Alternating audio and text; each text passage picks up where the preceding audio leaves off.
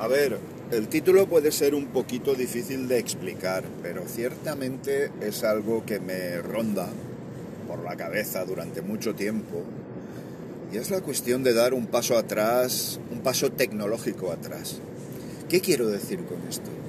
Pues que sinceramente creo que dadas las circunstancias y dado que le hemos visto las orejas al lobo, que es un dicho español para los amigos americanos, amigos y amigas americanos, que, eh, que significa que, uh, estás viendo señales de peligro, ¿vale?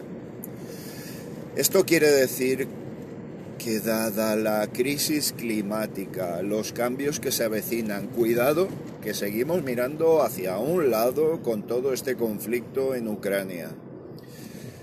Eh, y el cambio climático es inexorable. Es decir, es evidente que esto no se va a detener, va a ir a más y cada vez va a ser más frecuente las alteraciones en el clima y cada vez más agresivas.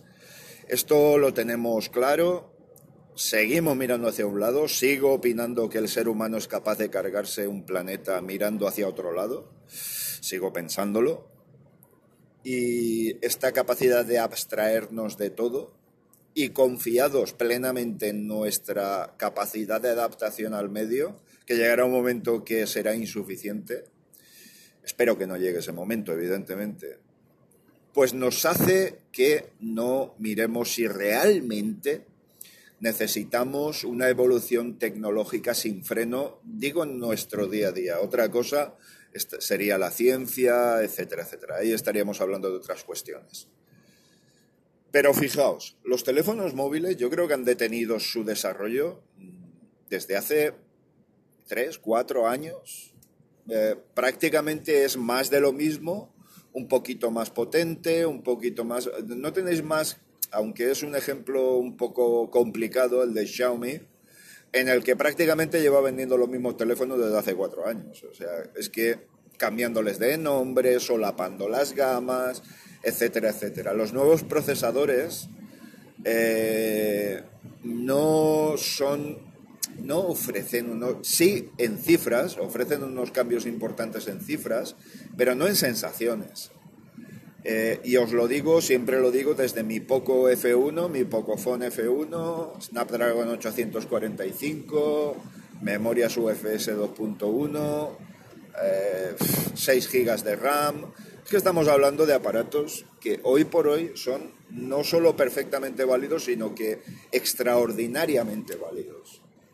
Sí, hemos tenido avances más que en la física, más que en las cámaras, más que en los procesadores, por ejemplo en el postprocesado de imágenes, en eso Google eh, pues lleva una ventaja importante, en eh, la aplicación de, inteligencias artificiales en todo tipo de usos. En eso sí que hemos avanzado.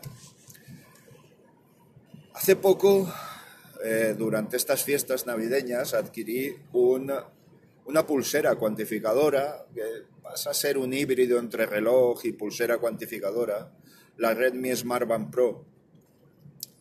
Y no solo es que colme mis necesidades, sino que me está dejando muy sorprendido muy, muy, muy sorprendido.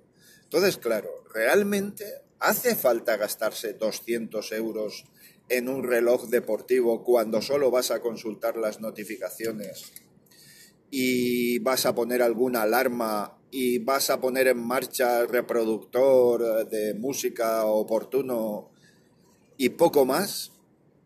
A ese tipo de, de paso atrás me refiero. Realmente necesitamos un aparato muy caro de fabricar, con unos componentes muy difíciles de procesar.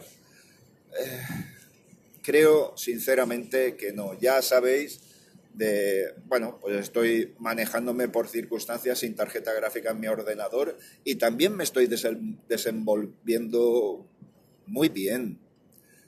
Son muchas, muchas, muchas cosas, muchas cosas.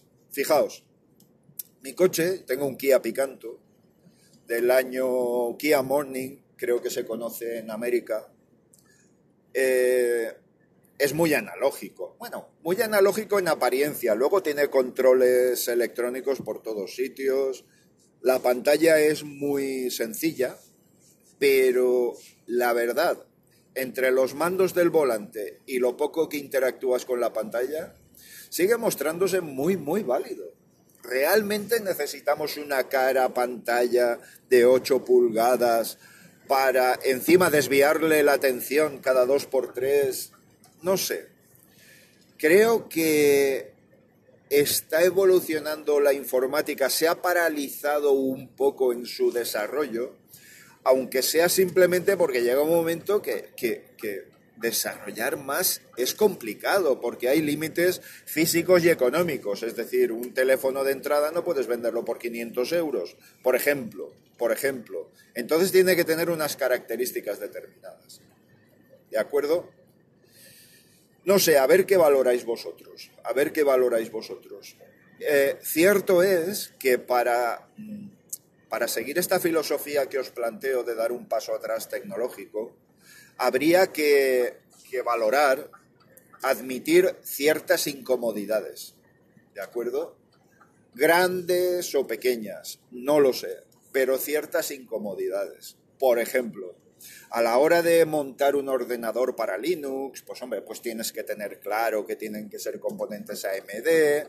Si no vas a hacer un uso muy exhaustivo de la GPU, podría ser perfectamente funcional con una GPU integrada en la CPU.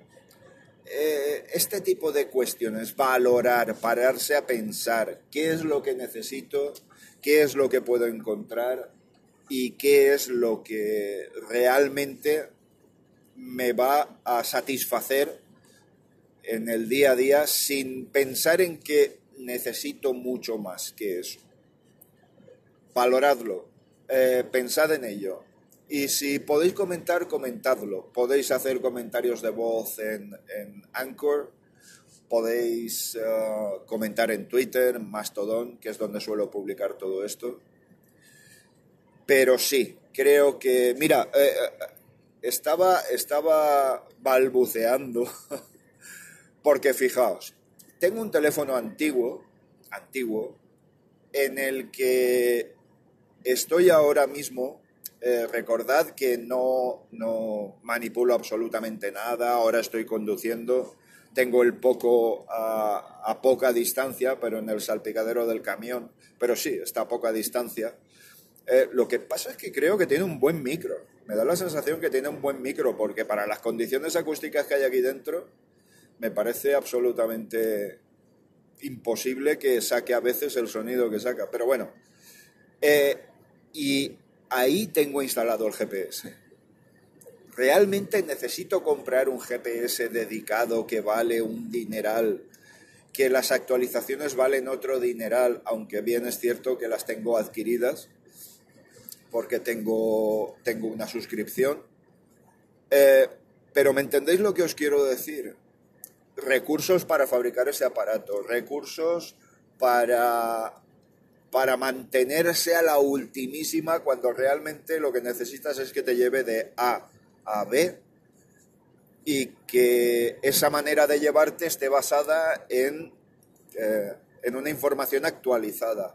Para mí, hoy por hoy, el mejor navegador es un navegador Android. Un navegador Android. Navegador GPS me refiero. Con, ah, bien, Maps, Osmand, que es el que yo gasto, eh, también con donaciones incluidas y tal. Osmand es el que yo gasto. No sé, valoradlo, valorad esas cosas, porque realmente no suponen una incomodidad muy grande. Hacemos un gran favor al planeta y creo que también puede servir para que estemos más satisfechos con nosotros mismos por lograr que todo esto sea un poquito más sostenible. Venga, cuidaos mucho. Chao.